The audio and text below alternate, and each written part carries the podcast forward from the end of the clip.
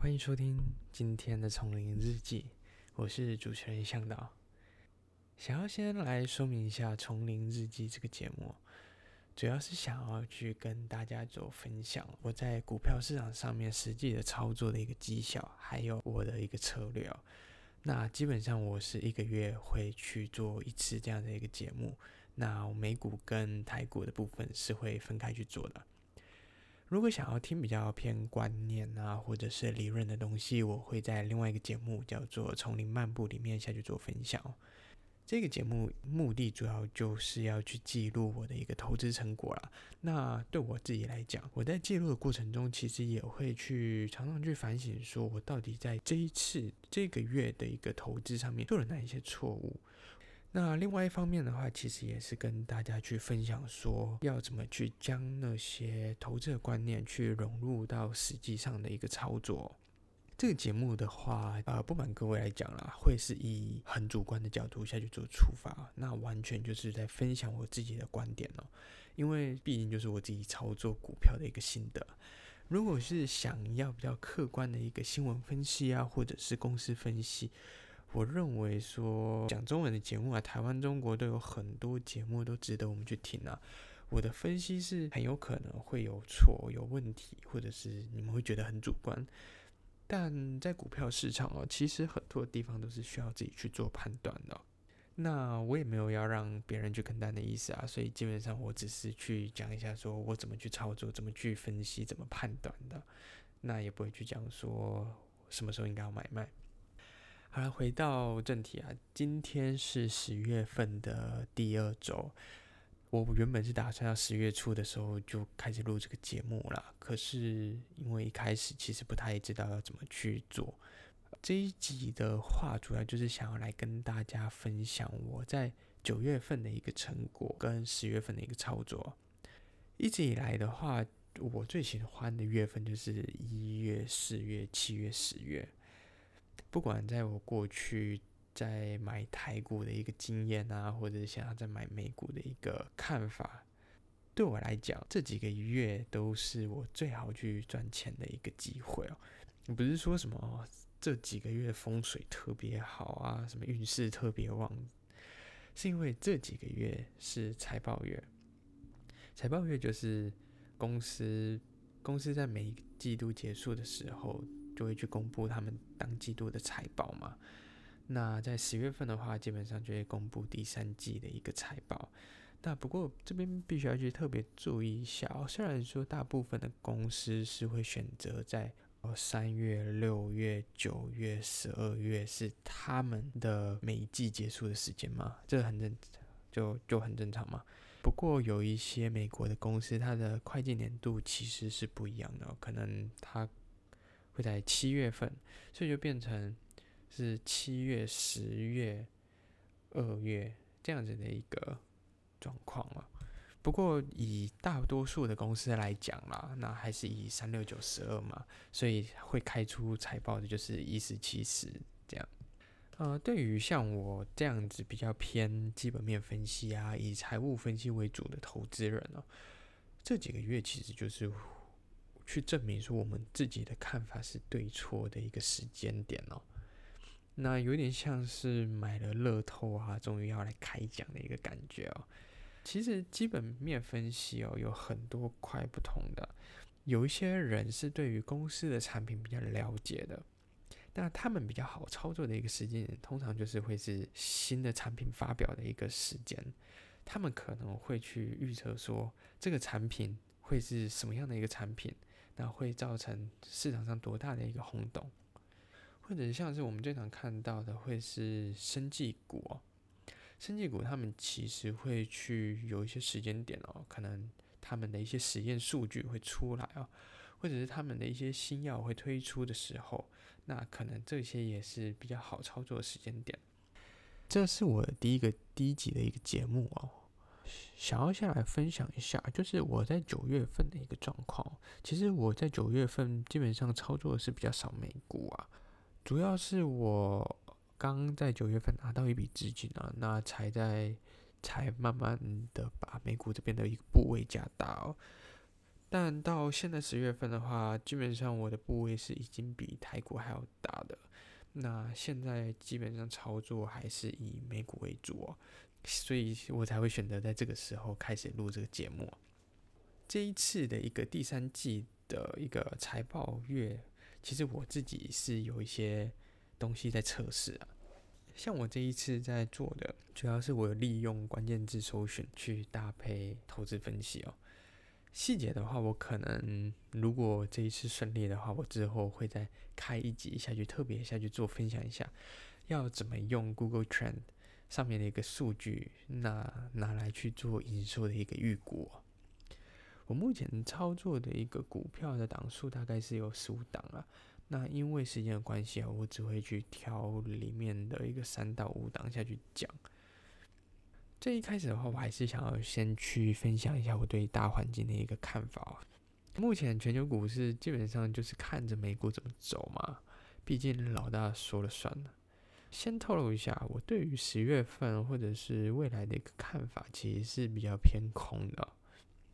主要是因为有三个，第一个是因为我在看个股的时候，我刚刚讲到嘛，其实我研究个股的部分是比较多的。我发现很多的股票其实都已经有发生一个营收高估的一个状况哦，尤其是在前一波涨最多的一个科技股，就以我们常常讲的尖牙股来讲好了，像是 Amazon，Amazon，我认为它的营收是有高估了超过十五个 percent 哦，这个我在讲个股的时候也会特别出来拿出来讲了。那 Apple 的话，我的模型里面跑出来也是高估了十个 percent。Netflix 也是有超高估超过十个 percent 哦，那甚至我在看一些像是旅游业啊、银行银行业这些，我认为也都是有一个高估的一个状况。为什么就是市场会有一个普遍高估的一个情况发生呢？主要是因为说在第二季的时候，因为疫情的关系嘛，分析师的预期其实都是很差的。结果反而好像开出来的结果都还不错，尤其是像是跟电商有关的，或者是跟一些软体服务有关的串流平台啊，或者是一些跟云端有关的，营收开出来都非常的好，所以导致说大家就把下半年其实都看的都是比较乐观哦。那接下来十月份就是开始慢慢要开奖了嘛。我认为说，大家就会开始下修对之前的一个个股的获利预估，导致个股其实也没什么上涨的空间哦。那如果龙头涨不上去的话，我相信中小型股应该也是没办法啦。第二个想要提的就是选举的一个因素哦。其实大家都知道说，选举完基本上就是最大的利空嘛。选举的时候能开多少支票，大大大家当然会想要拼命的开出来嘛。就以川普来讲好了，那选前当然不会想要讲出什么坏消息啊。就以这个礼拜来讲，他在回白宫的第一天，他就讲说，如果他没有选上的话，他就不会去做那些那财政刺激的一个补助。结果股市就大跌嘛。隔天他又出来改口，就讲说，哦没有啊，现在我开始要对。呃，旅游业、航空业开始做呃大规模的一个补助，大家其实都知道啦。那就是在选举的时候会能放力度出来，当然就是先放了。不过大型的投资人，我不认为他们会在十月份的时候还继续去进场哦，因为当大家都知道十一月份是没那么乐观的时候，其实大家就会在之前就开始提早的撤出一个市场。我认为这蛮合理的了。那另外一方面是，股票市场其实是比较偏向川普的，就是川普是一个很看重股票表现的人嘛。不过现在川普的一个整个民调数据是非常弱势的，就以数据来看啦，当然现在拜登去胜选的一个几率还是高很多嘛。不过这也很难讲，因为当初四年前川普会选上，也是这样子的一个逆风局选上的。第三个我想要去提的是资金的一个因素哦。呃，Fed 这边的话，其实他们有提到了，其实降息的空间已经没有那么大了。未来能做的就是持续加大 QE 的一个政策。不过，我认为说，其实资金现在确实已经是紧绷的一个状态了啦。我们现在来看的就是美债的一个利率的一个变化。我目前看到的是，目前经济虽然还没有复苏哦，可是美债的利率开始有一个上升的情况哦。这样代表的其实是市场的资金开始会慢慢的去缩小。如果 Fed 没有做其他的事情的话，可能资金去推动的话，已经到一个上限了。不过我们就来看看，因为其实现在 Fed 它的一个做法，我觉得也是很难去预测了啦。就是他们现在手段都很激烈，所以就看看之后会怎么样啊。就以我刚刚讲的一个三个点来讲啊，我认为说十月份小跌的几率其实会是比较高的，十一月份是蛮有可能出现大跌的一个情况哦。但大跌这个东西其实比较难去预测啦，因为你知道市场总是在大家完全没有防备的一个情况下，就突然就大跌了。有时候根本大家也不知道为什么，有时候反正就是事后诸葛啊，就是跌了以后才讲说哦，因为哦什么样的事情发生啊，巴拉巴拉巴拉的。讲完大盘以后，就开始讲一下我的一个整个投资的策略啊。我的操作方式基本上就是多空都有做啊，因为这是第一节节目，所以我必须要先讲一下。不瞒各位说啊，我是一个属于看大盘看的超级不准的投资人哦。我不知道可能是。运气不好，就是我就是跟那个大盘就是没有对到。不过我很会看个股啦，因为我过去的不管是在念书啊，或者过最后工作经验，都是跟会计跟财务分析都是比较有相关的，所以我基本上在这块能力是比较强的。我自己在操作股票上面的话，我能避开大盘的风险，我就会去尽量避开了。我不会去把所有的部位都拿去做多或拿去做空。像目前的话，我放空的一个部位大概是十万块美金了，做多的部位大概是七万块美金。所以就是实际上你平衡下来啊，我整个去做空大盘的一个部位才三万块美金而已啊。那有一些人会认为说，那你这样不是在做白工吗？那这样子。你要赚什么？其实不是哦，在好的市场啊，在多头市场，烂的股票还是会跌；那在空头市场，好的股票还是会涨哦。所以如果操作的好的话，其实是两边都应该要赚啊。不过当然有可能，我就眼瞎看错，就是两边都在赔哦。对啊，所以呃，这样子的做法有好有坏啊。那不过我认为说，以平均来讲。应该是会去平衡掉大盘的一个风险哦。好，那我想要先来开始讲一下个股的部分了。刚刚有提到说，我对于科技股的未来并不是一个很乐观呢，所以我第一个想要提我放空的一个部位就是 Amazon，它也是我现在放空最大的一个部位啊。其实跟大多数的投资人都有蛮不一样的。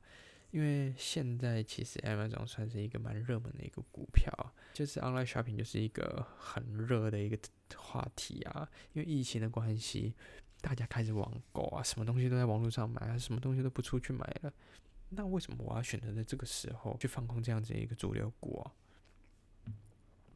先想要先来跟大家分享一个观念的部分，股票价格其实显示出来的是大家。对于这一间公司未来的预期哦，股票会涨跌，常常是因为大家对于未来的一个共识有所改变，可能是因为一些新的资讯出来啊，新的财务数据出来啊，跟原本大家呃获得到的资讯是有一点落差的，或者是有一些资讯出来以后，你变得更对于未来更有把握了，可能就会。导致股票会上涨会下跌！常常我们看到说，公司明明获利状况还不错，可能营收创新高，结果发发布出来以后，股票价格竟然是下跌的。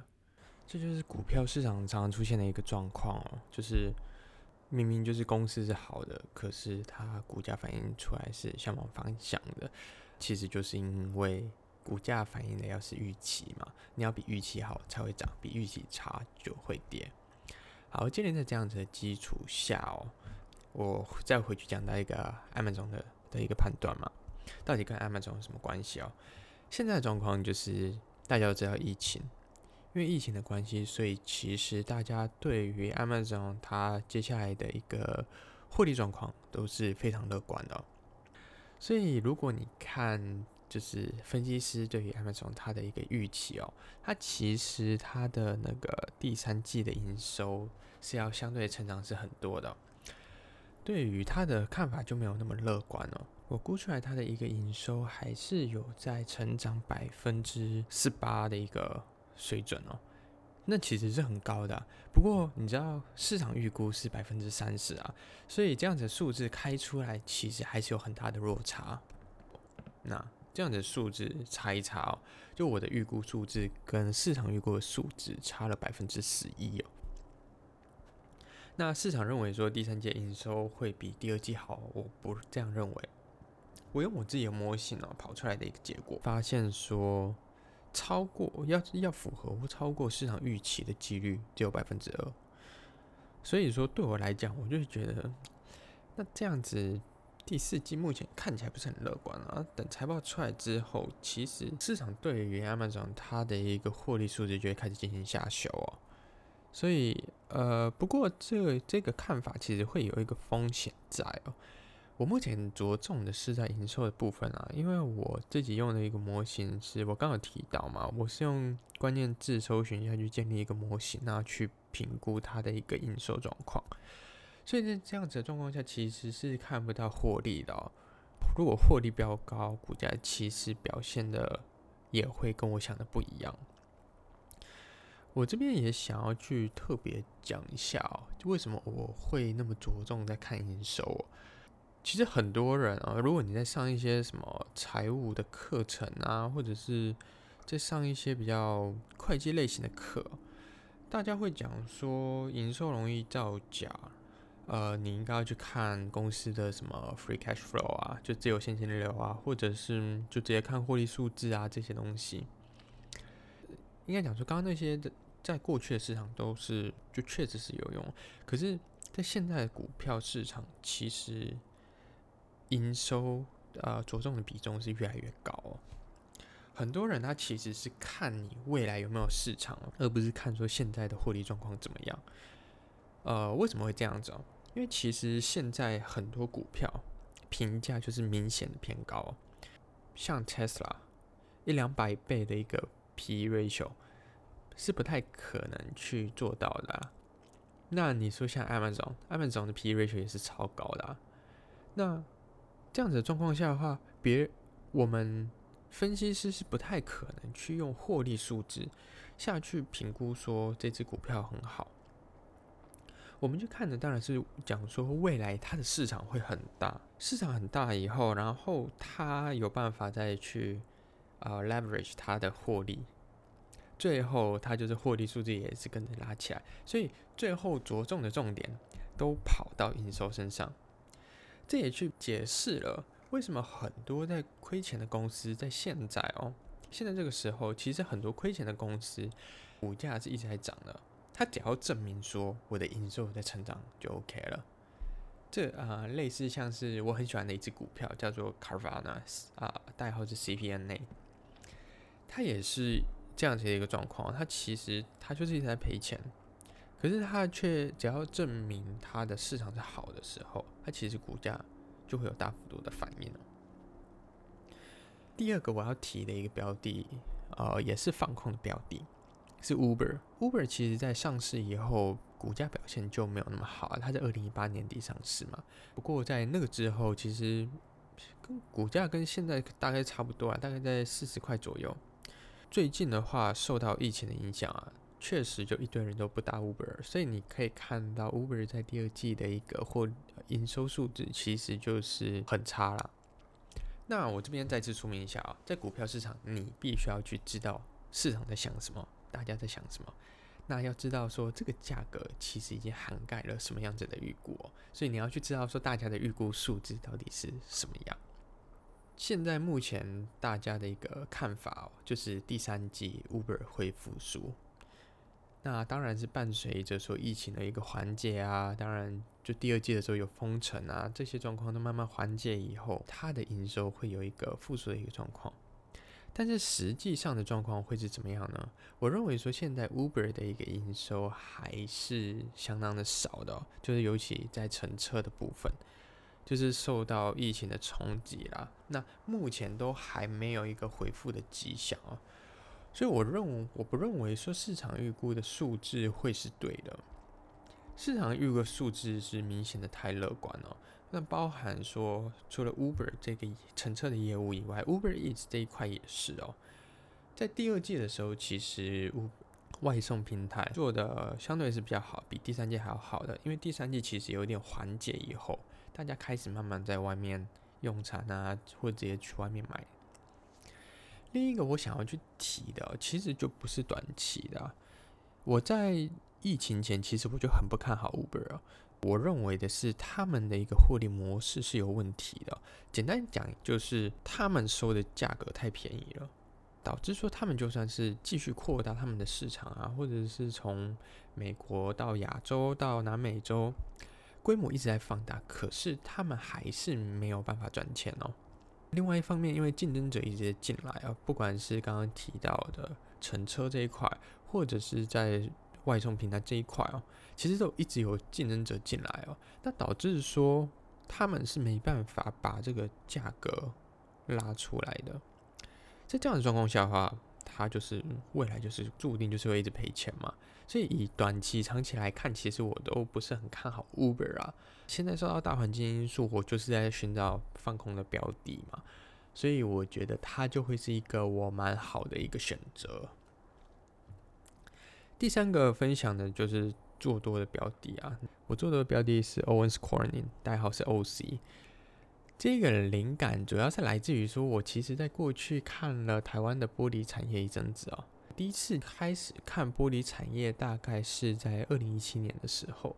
二零一七年的时候，其实有一个原物料的多头哦。那时候是因为中国那边开始在限缩原物料，不管是在钢铁啊、水泥啊、造纸啊、玻璃啊这些东西，这些污染工业的产能哦。因为他们那时候开始去觉得说，这些产业带给他们太大的一个环境上的负担。所以开始针对他们比较落后的厂房开始去他去做淘汰，那新的产能也进不来了。那个时候啊，我开始在台湾啊，我就看台玻，那所以我就顺便研究了一下全球的一个玻璃市场哦，这大概就是有一些概念啊。一直到今年的八九月的时候，在台湾的股市我也玩了台玻，那大概赚了三十个 percent 啊。那那个时候主要是看到。中国的一个玻璃价格在飙涨啊！中国玻璃价格现在是创了十年的新高啊，是非常好的一个状况。主要是因为说他们一方面是供给在一直在缩小嘛，那需求的话，因为在水患之后，其实需求算是还蛮多的一个状况哦。整个状况其实供需是蛮吃紧的。玻璃跟玻璃纤维其实它的一个原料是一样的，所以我也开始在看玻璃纤维的状况。在中国的话，玻璃纤维的龙头是中国巨石。其实，如果你看它的股价，它股价已经涨了很多，尤其是在六月之后，就是伴随着整个玻璃大涨价、玻纤大涨价，那其实它的股价就是一直在往上。在美国的话，全球最大的一个玻璃纤维的厂就是 Owens Corning，不过美国就比较没有反映这一块的一个利多啦。那一方面是一个资讯上面的落差，那一方面是，当然这一只股票在美国其实算是比较小众的。那在美国状况是怎么样啊？一方面是它的竞争对手，在中国那边的竞争对手现在状况都已经很好了嘛，所以他们不会来抢市场。那一方面是说，在美国它的一个需求其实也是大幅度的提升哦，因为疫情的关系，所以房屋修缮的一个比重是大幅的提升哦。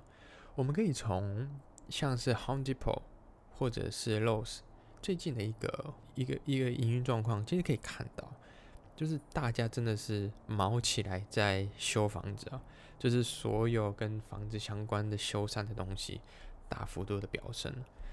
那其实也导致说玻璃纤维的一个需求是有还蛮明显的一个拉升哦。